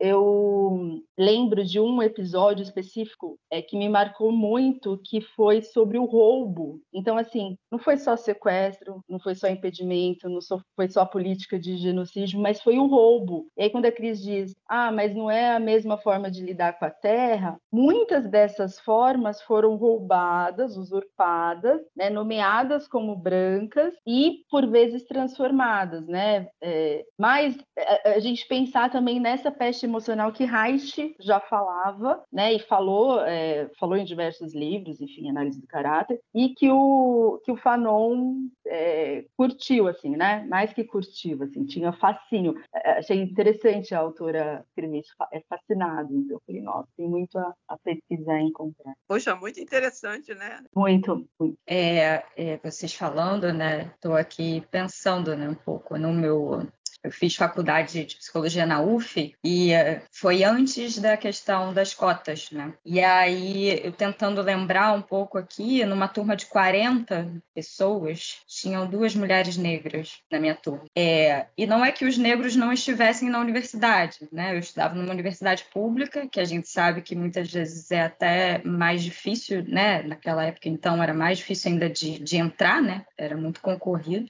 E os negros estavam lá, mas nos cursos cursos, por exemplo, de letras, de é, história, né? Eu dividi, a gente dividia lá o espaço com o pessoal de história, ciências sociais, né? E aí a, vocês falando, né? Como faz assim, como é isso, né? É, são, lugar, são lugares marcados, né? É, mas é uma forma de dominação, é uma forma marcados por uma forma de dominação e de repressão. Né? Então vocês negros e nós brancos, né, podemos ocupar esses espaços aqui. Né? Vocês negros, vocês vão até aqui. Né? Vocês podem até ter, digamos assim, sucesso, ascensão, mas dentro desse espaço. Né? É, outros não. Esses espaços que são os espaços que vão continuar sustentando o lugar da branquitude, né? de reprodução ideológica, de o que, que é certo, o que, que é errado, né? de ciência, da ciência. Esse lugar não. Esse lugar vocês não podem ocupar. Né? E eu tomar, vocês já falaram isso né, com mais clareza e propriedade até, mas eu acho importante marcar assim, né? É, para quem está ouvindo, nós brancos, assim, né, principalmente, e que estão ouvindo, estão meio distraídos, falando, nossa, mas eu conheço tantas pessoas negras que fazem tantas coisas. Não, então, claro que tem, né? Mas vocês não acham estranho uma população, principalmente aqui no Brasil, que a maioria é negra, a gente entrar em determinados espaços e não ter nenhuma pessoa negra? Ou ter duas pessoas negras, né? Onde é que estão essas pessoas? Elas existem, num, né? Num país que 54, mais de 54% da, é, da população se auto-classifica, então se identifica como negra. A gente sabe que é muito mais, mas é, essas pessoas dizem, não, eu sou negra, ou, né, ou eu sou preta, ou eu sou parda, mas sou... E aí é interessante, você estudou na UF que ano? Eu estudei de 2001 a 2006.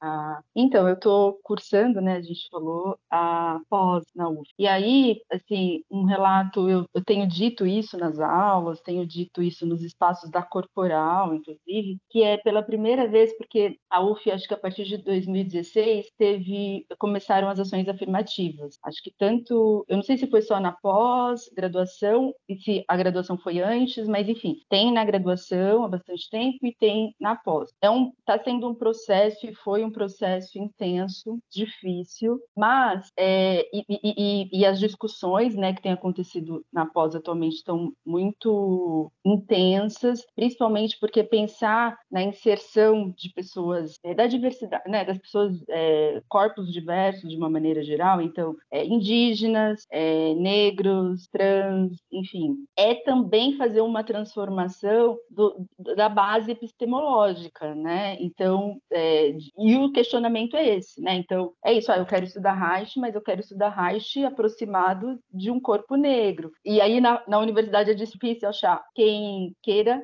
acompanhar e estudar Reich, que direi né, é, é, autores e autoras negras. Mas o que eu gostaria de trazer é o quanto que, diante dessas, dessa política de ações afirmativas na pós-graduação, a UF é o espaço que eu sinto o meu corpo mais relaxado de todos os tempos. Então, assim, o, o meu corpo naquele espaço da universidade, por terem, temos três professores negros na pós-graduação, é, que recentemente foram coordenadores do, da pós, inclusive, é, e muitas pessoas negras, acho que é 50% da população hoje da UF é negra. Então, assim, diferente de todos os outros espaços que eu era única, o que eram duas, o que eram três, e que tinha essa, esse corpo tensionado para sustentar um lugar, para proteger de ataques, é, que é constante, né? Inclusive, muito da psicologia, culpabilização do negro pelo racismo sofrido, né? É, ou como foi dito aqui, o quanto que, ah, então se adequa, então alisa seu cabelo,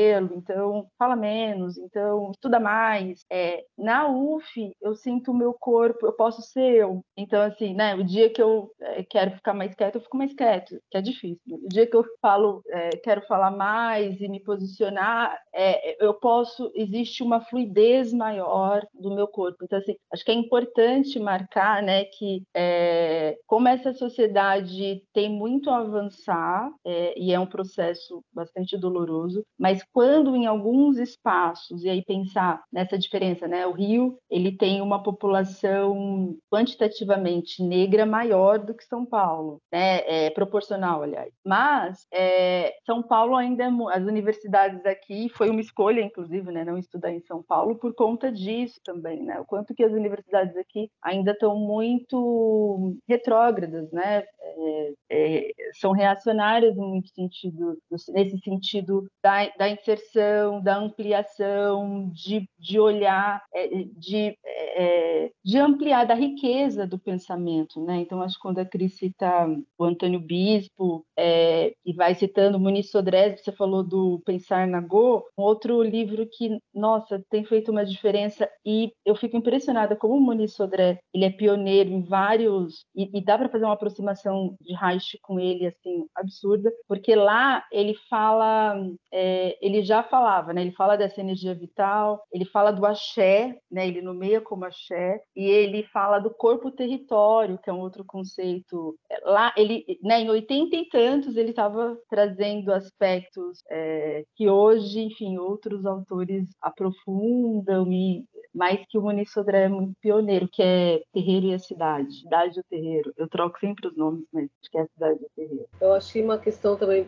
é, importante, é, quando você fala por que, que esses corpos não chegam, né? a gente sabe muito bem que tem uma política de dominação ainda né, sobre esses corpos, né, de, não, de não gerar oportunidades de acesso né, para esses espaços, mas o que está dentro da, da, do pensamento psicanalítico haitiano, né, o que está envolvido né, subjetivamente nessa questão? É a questão, tem, tem a raiva, como a Lid colocou, né, tanto do branco quanto do negro. Né, é, eu gosto muito daquele documentário do é, às vezes me foge o nome, daquele cineasta estadunidense, é, Medo Branco, Medo, Medo Branco, Raiva. É, depois eu, eu, lembro depois. E tem a questão do medo, né? Aí entra o que a Cida Bento coloca, que é a questão do pacto da branquitude.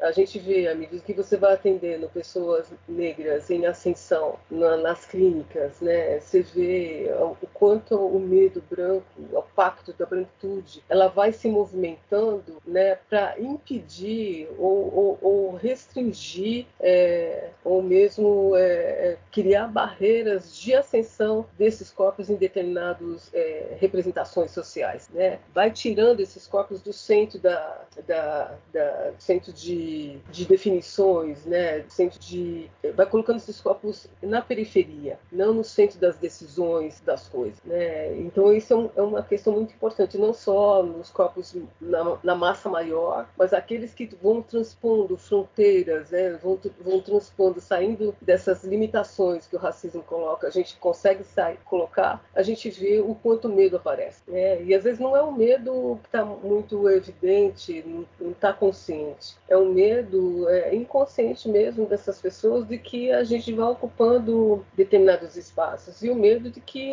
esses corpos eles vão tirar a oportunidade de outros, principalmente do branco. Né? Então esses pactos, é, quando a Lili traz a questão da peste emocional, da questão racial, que ela nomeia a branquitude, eu concordo com ela, a, a branquitude, toda a complexidade dela, de como, de como ela atua, né? não só no corpo branco em relação ao negro, mas do corpo negro com o corpo negro, né? em que ele, é, se a gente não tem consciência, se isso não é trabalhado psiquicamente, corporalmente, a gente tende a, a querer pegar esse corpo como modelo, pegar esses, esses valores como modelo, né? esses valores também coloniais, né? e vai fazendo é, inscrições no nosso psiquismo de maneira às vezes avassaladora. Né? A gente aí a questão da nossa força vital, o nosso axé, axé ele fica altamente comprometido, né? Porque não é um corpo que está é, é, na recuperação da sua vida ou da sua sexualidade. Pelo contrário, ele está um corpo no sentido de restrição, né? Restrição do seu movimento físico, né? E restrição do seu movimento psíquico, porque eu, eu passo a reproduzir um determinado padrão,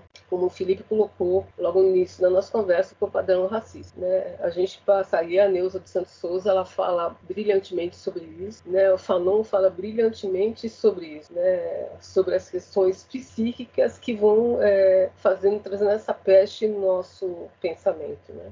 É, é, muito interessante isso tudo que, que vocês estão trazendo, porque se a gente faz essa leitura haitiana e, e até trazendo mais para a própria clínica, né, para o trabalho individual com os pacientes e pessoas, né, é, as pessoas que chegam no consultório elas estão em sofrimento. É, e normalmente elas não entendem qual é a parte delas nesse sofrimento. E a parte delas não é uma discussão a respeito de culpa ou a respeito de erro, né, é a respeito de quais são as decisões que elas tomam que eventualmente favorecem elas estarem naquela situação de sofrimento. Então, a primeira coisa que o paciente precisa fazer é se dar conta, é ter consciência. Foi até o que a Lidiane falou no início, né? É a questão do contato, da percepção. Ela precisa enxergar o que está acontecendo, ela precisa enxergar que aquele sofrimento existe e precisa enxergar como que de alguma forma ela sustenta aquilo. E aí, quando vocês trazem a questão dos corpos, que são corpos que são oprimidos durante uma vida, que são corpos que são são restritos durante uma vida, até para existir um movimento de transformação, ou seja, até para existir um movimento para fora desse lugar, antes a gente, como indivíduo e como sociedade, precisa ter clareza de que existe essa opressão. E aí é como essas opressões elas são perpetuadas. E de novo, é, até que já foi dito, né, são perpetuadas pelas pessoas brancas e pelas pessoas negras, porque é, não é incomum.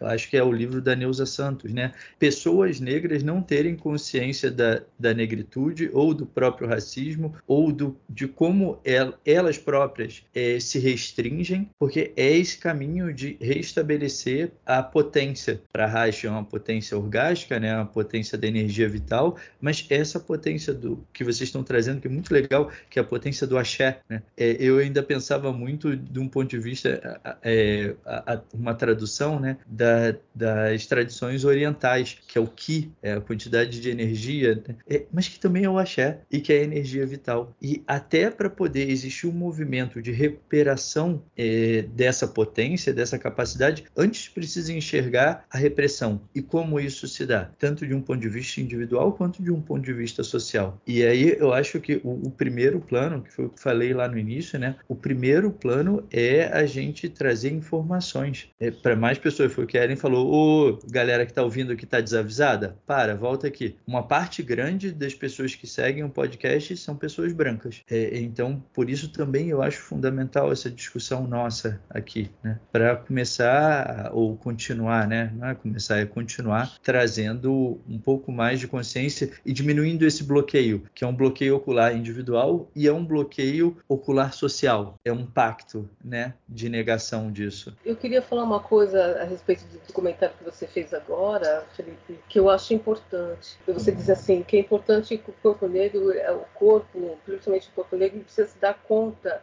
do que está acontecendo. A maioria de nós é, temos, nós, a gente sabe do que está acontecendo, né? A grande maioria, a gente vive isso cotidianamente, diariamente não tem trégua, né? Por isso que é um corpo exausto, cansado, porque é, uma, é um embate diário, né? De viver as, todas as formas, a complexidade do racismo sobre sobre o seu corpo. Mas é, é importante ter, entrar em contato. Mas quando você diz a maioria das pessoas que, que, que assiste podcast são brancas. Assim. O que eu quero dizer é o seguinte: não é só o corpo negro que precisa se dar conta, o corpo branco precisa dar. Principalmente, ele precisa se dar conta. Precisa se dar conta em que lugar que ele está posicionado nesse território. Né? E se a gente for colocar isso do, do campo clínico, né, hora que eu, eu entro em contato com esse corpo, eu como terapeuta branco, a hora que eu entrar em contato com esse corpo, eu tenho que sentir no meu corpo que conexão que está envolvido a minha, o meu corpo com o corpo dele e saber que esses corpos eles estão dentro de um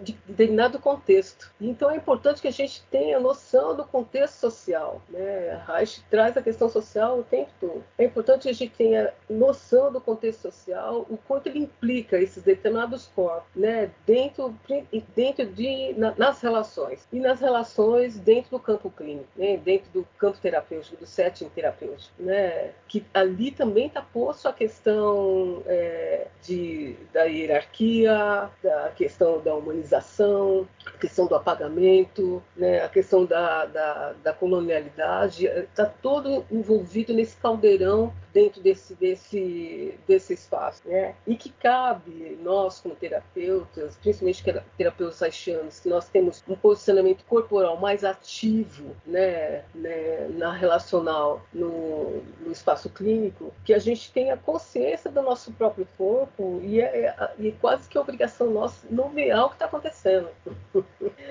nomear o que está acontecendo na relação. Né? E, e a gente tem para possibilitar de fazer brotar né, o, a dor, o sofrimento, a, a, história dessa pessoa dentro daquele espaço. Se não, se não estabelece uma relação de confiança em que se, eu fico, se os corpos ficam marcados dentro da hierarquia é, é, relacional no set terapêutico, a gente a tendência é um fracasso, é um fracasso terapêutico, né? Aí entra uma, uma série de questões. Tem, é, é muito complexo em relação a isso, mas foi importante você ter trazido essa questão, né? Porque a peste emocional está no branco também. Eu te agradeço por estar falando isso e eu fico feliz de, de ser você aqui e um dos motivos pelos quais eu levei muito tempo é porque eu queria poder trazer esse assunto no podcast é, de uma forma que fosse relacional, porque é isso, eu falei lá no início, esse é um assunto que toca a todos. Você também trouxe, né? A desigualdade gera desigualdade no sistema gera desigualdade para todo mundo e sofrimento para todo mundo. Deixa eu tentar explicar o que eu estava pensando para ver se fica um pouco mais claro ou se de fato tem uma falha no meu pensamento. É o que eu quis dizer. É claro que as pessoas negras todas sofrem e percebem o sofrimento. É, eu não questiono isso. Eu estava tentando fazer uma analogia à discussão que Reich traz, que até o próprio Marx traz sobre a questão de consciência de classe. É que em algum nível o, gar, o grau de repressão ele é tão grande é que inibe e que despotencializa os movimentos de transformação. Eu não questiono de forma alguma que as pessoas negras é, sofram e percebam e vivam o sofrimento, como você diz, a questão do cansaço. A minha discussão ou a minha ideia, o que eu tinha pensado, né, era no sentido de um trabalho de recuperar a potência para que esses corpos saiam de um lugar de, de só sofrer, de só, meio que só se defender. É isso que você diz, corpos exaustos, só se defender. Assim, eu não estou minimizando, eu acho que se defender dentro desse processo é muita coisa, mas que não fiquem num processo de é, sobreviver e que possam encontrar essas potências que a gente tem visto de transformação, de movimentos, que são processos que, do ponto de vista social, são fundamentais para todas as pessoas. É, era um pouco disso que eu estava falando, é, pode ser que eu tenha me expressado mal. Quando eu coloco assim, se fica um pouco mais claro o que eu estava querendo dizer.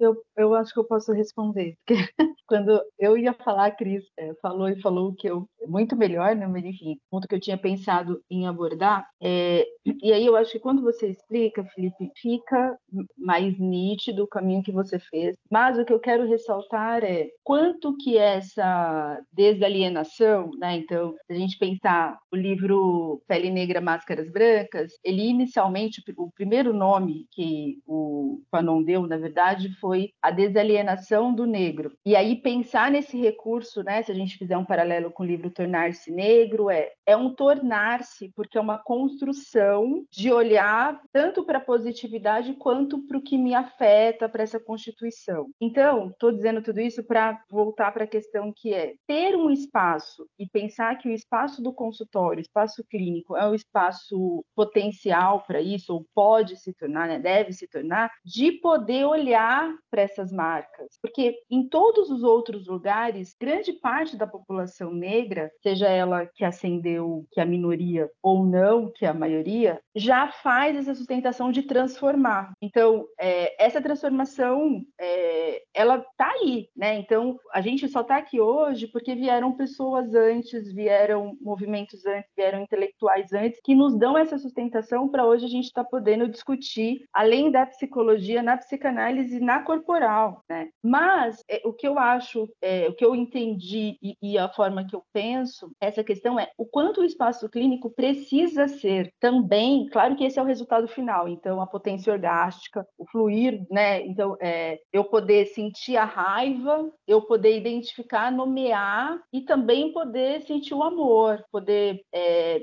é, ter relações saudáveis, poder, é, enfim, atingir minha, minha potência orgástica em qualquer campo da vida. Mas o quanto que para isso esse corpo vai precisar despejar, vai precisar relaxar, vai precisar, porque se for um corpo que, é, e aí acho que é uma, pode ser uma armadilha no espaço clínico. Ah, precisa nomear e já se fortalecer, já é, já ir para o enfrentamento, perde-se esse esse um espaço que pode só acolher, que pode que pode que, que, que se permite é, é, não seria cair, mas soltar, né? abrir, afrouxar, né? afrouxar afrouxar porque é um corpo tenso, mas é um corpo só tenso pelo medo, pela raiva é, e pela luta, mas pela, é, pela luta principalmente, né? Porque é isso, todos os dias, dependendo do espaço que você estiver, ah, para ir na padaria. Ontem eu estava ouvindo alguma coisa e a pessoa dizendo, ah, era uma reflexão de um livro que foi lançado e aí dizendo assim, isso é comum, né? Enquanto as pessoas muitas vezes vão de chinelo na padaria, quando eu fui para a universidade eu me assustei porque eu sempre, né, a minha educação era, a gente tem que sair o mais arrumada possível de casa, porque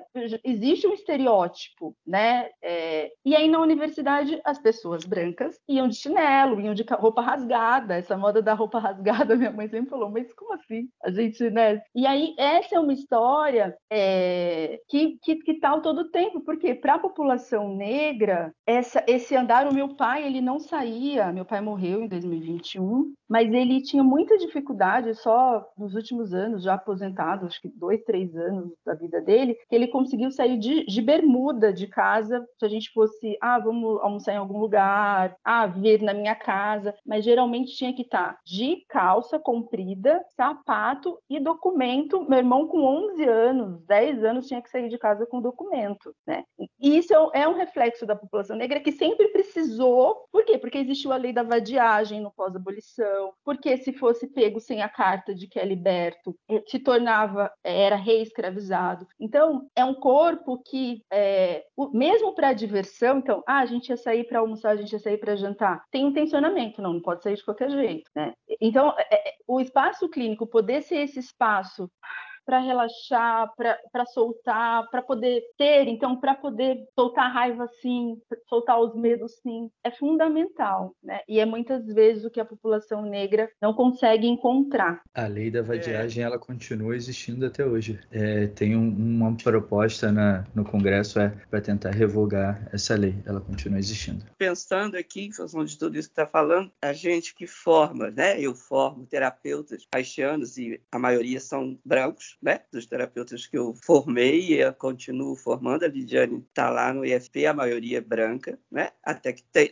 comparado com o CIO, que foi mais antigo, tem mais, tem mais hoje em dia do que lá antigamente, em 1972, quando a gente fundou. Mas eu fico pensando que como fazer, tornar consciente, né, mais essa situação, eu gosto muito dessa colocação que a Lidiane fez da a, a branquitude como a peste emocional, a expressão da peste emocional, a branquitude, né? E então, inclusive, para que o branco tome consciência dessa peste emocional, né? Porque eu fiquei pensando assim, é, os pacientes brancos, na né, maioria que me procura, eles não estão ligados nessa situação, não estão ligados nessa situação, estão ligados no seu sofrimento, estão ligados na, nas suas dores também, né? É isso que faz uma pessoa procurar uma terapia, é o seu sofrimento, mas assim, o conhecimento e o trabalho, e daí eu acho que é importante a questão haitiana, porque é, digamos assim, o desencoraçamento das estruturas deveria chegar, deve, deve levar o outro a tomar consciência desse lugar, né? A tomar consciência dessa, dessa doença, digamos assim, que é o domínio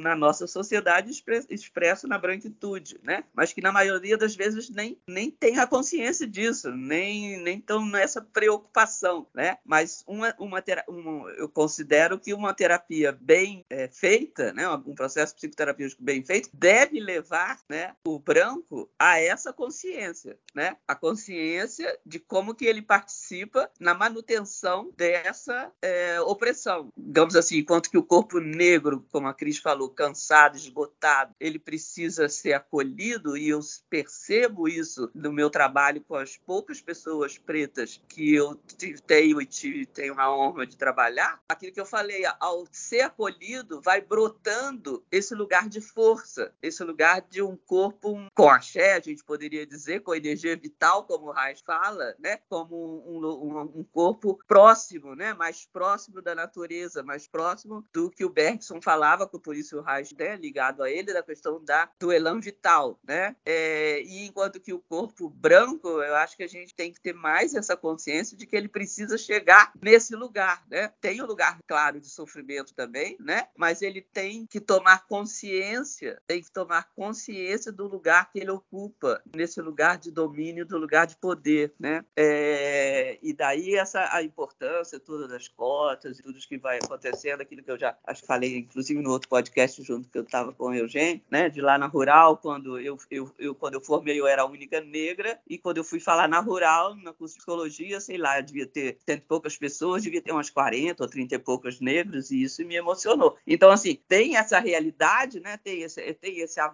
mas a gente está muito longe, né? Ainda a gente está muito, precisa muito, muito, muito trabalho, né? Das, das por exemplo, nas formações haitianas e, e corporais de maneira geral, né? Esse lugar de introduzir cotas, introduzir possibilidades de mais pessoas estarem estudando, né? É, para poder duplicar, triplicar, quadriplicar essa possibilidade, né? Eu fiquei lembrando quando vocês falaram da Lélia, que a Lélia deu aula no CIO, né? No início ela dava aula de antropologia pra gente lá e foi assim, né, uma honra e um prazer estar junto dela, né? Depois também conhecer a Deusa.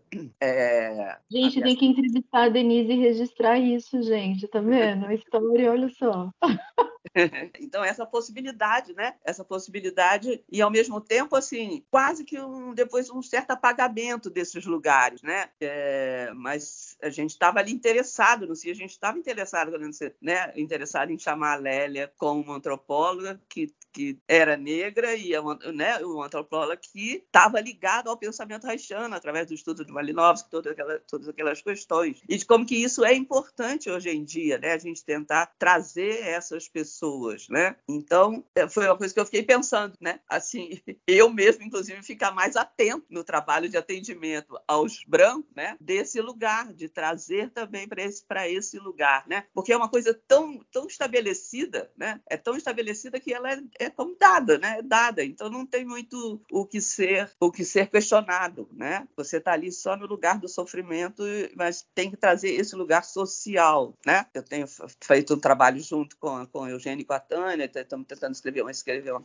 uma cartilha para crianças sobre, a, sobre informação sexual, e acho que a gente tem que incluir esse lugar também, inclusive, né, dessa diferença, né, de como, é, como chegar essa informação para a criança negra e para criança branca, né? Porque é, é diferente, é, é, um lugar, né? É um lugar bastante delicado, né? E que precisa de a gente levar em conta. Eu acho que é, eu, eu, eu acho que o Reich ele trabalha sim sobre o racismo, ele, ele coloca sim a importância da questão racial, né? Mas eu acho que a gente tem que trazer esse lugar para nossa realidade brasileira, né? Para o nosso mundo atual, né? E estar tá mais atento a isso. É Muito porque bom, é, é como tirar desse lugar do estabelecimento da naturalização, né, Denise? É isso, né? Que ah, é, tá estabelecido, então é assim, né? Sempre foi e principalmente a nós brancos não incomoda, né? Não tem incômodo. Não, e eu, no máximo, sou incomodada, tenho algum incômodo porque sou mulher, né? Assim, eu sou mulher. Esse é o meu incômodo, talvez, mas ainda assim não chega, né, até mim. Não chega isso que vocês estão falando, né? Eu não chegava, né? Assim, parecia, chega, não chegava, chega muito pouco. Eu não vivenciei isso no meu corpo, né? Isso que vocês estão falando. Mas o que eu posso fazer, né? Assim, o que é, vai gerando incômodo a partir do momento que isso vai mudando estruturalmente, né? Na gente, nós brancos, né? Assim, vai aparecendo como isso é desigual né? Para a gente, só é isso. Na universidade eu não, não vivenciei a época das cotas. Como teria sido, né? Então, para mim, né? Assim, eu tive uma experiência na vida que eu morei numa cidade pequena, então eu estudei em escola pública, né? Durante grande parte da minha vida. Isso é já diferente, assim, né? É, porque eu sou de classe média, sou branca, é, mas era era diferente. Só que depois, na universidade, isso não foi igual, assim, mesmo numa universidade pública, né? Assim, quanto à questão das pessoas negras. Outra coisa que eu ia falar é, eu lendo o livro da Cristina, né? Acho que uma coisa que me marcou bastante, que eu estou falando desse lugar, né? Que não incomoda nós brancos, porque a gente está no lugar de privilégio, gente, isso não, não, gera incômodo, né? Que foi a questão do, do silêncio, né? Do silenciamento de isso que não é dito, que não é visto, né? E a, a escravização ela aconteceu, né? Mas tem tanto tempo, né?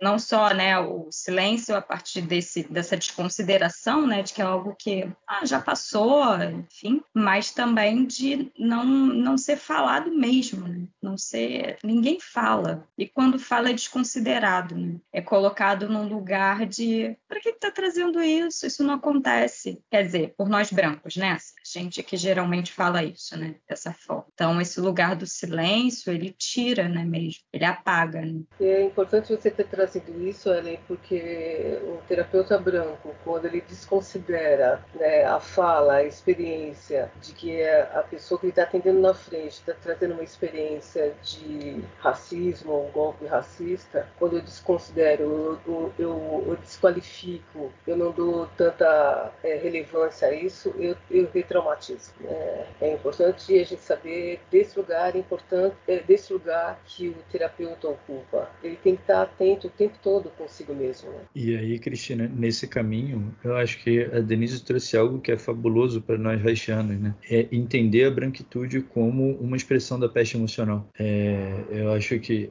a gente já gravou, acho que uns dois ou três episódios sobre peste emocional. Foi a Lidiane to... que trouxe, né? Foi a Lidiane. Ah, de, é, porque você trouxe agora de novo, né? É, desculpa, é isso. É, no, nos episódios de peste emocional, a gente sempre discute.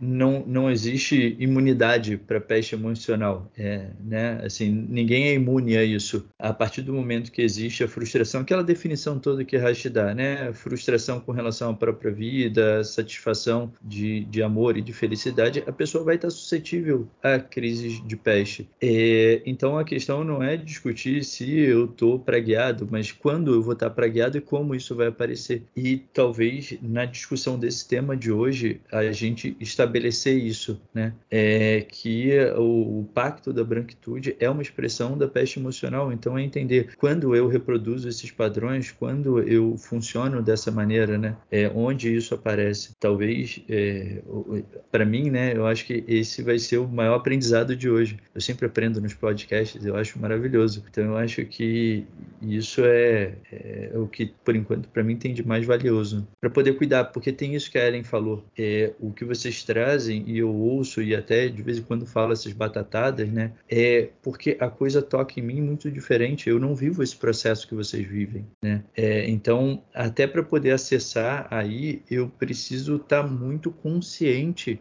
de qual, quais são os meus privilégios que também me impedem de chegar aí. Então, eu acho que é, é, é essa consciência que pode ajudar a mim, certamente, mas as pessoas que estão ouvindo também, né? Felipe, é, é, você disse que você não vive isso, não vive isso aqui no Brasil porque a questão de ser negro é muito ligada à questão do fenótipo, né, da, da aparência. Mas se você for fora do país, pode ter certeza que branco você não é. e nem a Ellen. nem a Ellen, principalmente Tem uma, é, uma fala também que eu ouvi ontem, e aí a referência é a Lia Weiner, que é uma pesquisadora sobre branquitude, né, da psicologia social, professora da Universidade de Santa Catarina, da Federal. E aí ela diz que é, se tudo correr dentro da norma, tudo der certo, é, essa sociedade é o racismo estrutural que a gente vai ter. Então, por exemplo, só juízes brancos, a corte, Suprema Corte Federal branca, as nossas, os governantes, né, o executivo, legislativo. Então, se tudo correr dentro da norma, por quê? Porque estruturalmente, e aí essa coisa né, do racismo estrutural é um conceito fundamental, mas por vezes eu fico com a impressão de que ele, ele é, é utilizado para sustentar o racismo, né? Então, é, e aí a gente pensa na trajetória do Reich, né, e, e o movimento que o Reich faz na vida, que era um, não sei se dá para chamar assim, mas se não der, a Denise que é um inconformado, né, no sentido de estava sempre em movimento e, e imerso às questões é, políticas, né, é a, a real clínica política daquele período, mas que é justamente poder questionar as estruturas, né? É, então, poder questionar essa, essa não normalidade ou essa normalidade colocada, porque é isso, né? Numa sociedade que a maior parte da população é negra, não ter negros no, no consultório, é, atendendo, é, sendo atendidos não ter nos espaços que você frequenta, ou ter, ter dois, né? É, então, mas para isso, e aí vem o incômodo, e aí a peste emocional grita, né? Pensar na branquitude, quando tem ações afirmativas, ou o movimento, ou o direito, né? Você falou das empregadas domésticas, é, quando que é, enfraqueceu é, fortemente o governo da Dilma? Foi quando foi aprovado o direito trabalhista das empregadas domésticas, né? Então, sair daquela lógica é, da escravização, porque a lógica continua a mesma, né? Então, de um subemprego, trabalhar sem começa, sabe a hora que começa, mas não sabe a hora, tipo podcast, brincadeira, é, não sabe a hora que termina, que larga o trabalho, incomodou, porque muda o lugar, né? Na pandemia, o que, que a gente viu? Quem estava na linha de frente? Quem morreu mais? Pessoas negras, né? Então, se tudo continuar na norma, é racismo estrutural que a gente vai ter. É, continua. Tá só, só informando daquela hora que eu esqueci o nome do, do cineasta estadunidense que ele fala da questão do medo, da raiva, é o James Baldwin, que é o, o, o filme Eu Não Sou Seu Negro. Aproveitando a deixa da Lidiane, e a Cristina também tinha falado, né? Acho que foi a Cristina que tinha um compromisso hoje, uma, essa. É, só só para ver, e a Ellen também já mandou aqui que a gente conseguiu, hoje é o primeiro podcast que a gente consegue gravar com a Ellen de volta, desde que a gente teve a nossa segunda filha, né? minha mãe tá aqui com as crianças, então é, a gente conseguiu a Ellen tá aqui, porque com certeza eu sozinho aqui ia ser um desastre. A Ellen é muito mais maravilhosa. É, então, só ver como é que vocês acham que tá a discussão até agora. É, eu acho que eu preciso pelo menos de um ano para poder processar tudo que foi dito, mas saber, vocês acham que tem mais alguma coisa importante para ser dita? Vocês querem trazer mais algo? Ou eu posso encaminhar para um fechamento? Bom, gente, é, eu acho que teve conversa beça e como a gente já sabia antes, a gente não ia encerrar o assunto. É, eu já deixo aqui ao vivo, né, é, registrado o convite para a gente fazer uma parte 2 dessa conversa. É, eu acho que foi muito bom. Ah, tem um, uma, uma, partezinha aqui da conversa que não vai ficar disponível para quem está ouvindo, mas a gente já, já conversou aqui sobre como foi, foi cuidadoso, né? Como foi cuidadosa a conversa, como foi importante a gente poder discutir esses temas e a gente poder divergir, né? Nesses temas, é, e que eu acho que é, que é fundamental. Então, assim, queria agradecer a vocês três por estarem aqui e terem trazido todo, todo esse caminhão de conhecimento, né? De uma forma disponível,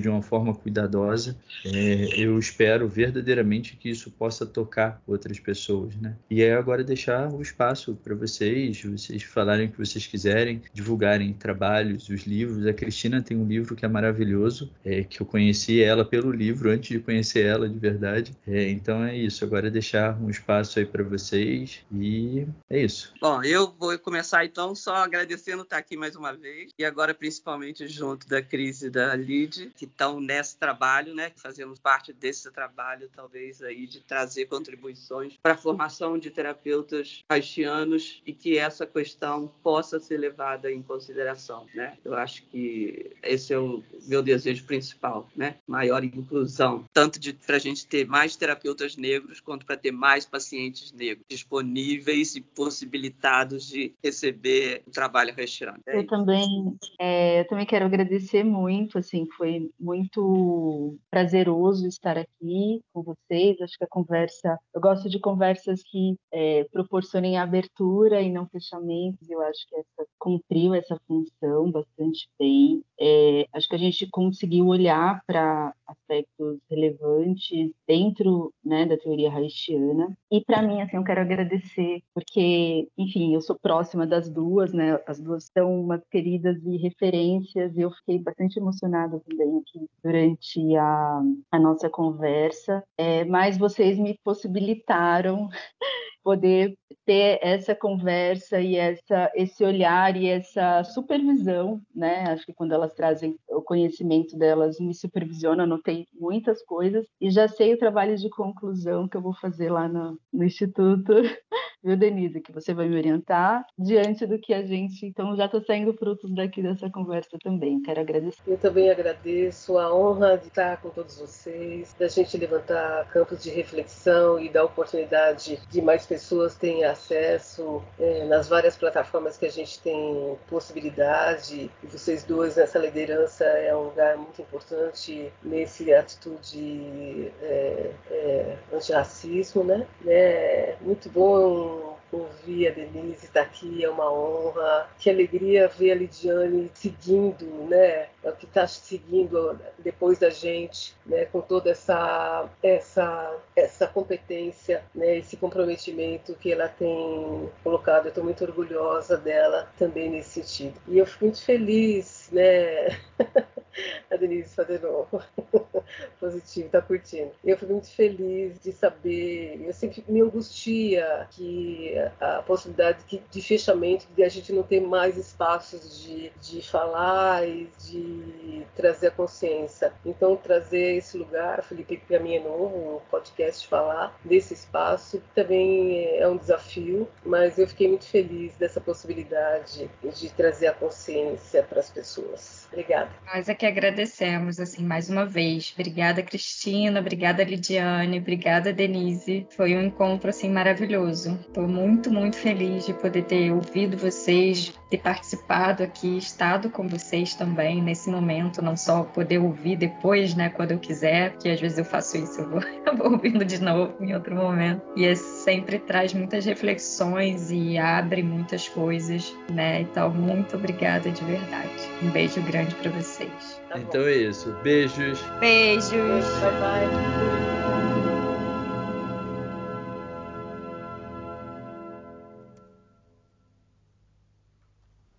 Ah, deixa eu aproveitar e falar. Nossa, foi mais tranquilo do que eu imaginava. Você falou que ia ser, eu falei. Hum... Muito bom, é... vocês conseguem um clima bem tranquilo, assim, bem familiar. Uma conversa. Né? Pois é, é, é, lógico que é um tema muito delicado, né? E se a gente não puder fazer isso dentro da relação, é aquilo, assim. Eu falei algo, a Cristina falou, Felipe, olha só, tem um negócio aqui que você precisa entender. É, isso precisa estar na relação para a gente poder receber, né? É, vai ser difícil, lógico, mas é, eu acho que é a única forma que existe. E, enfim, é, é, eu, eu, também achei que foi, foi legal. Assim. Eu estava preocupado.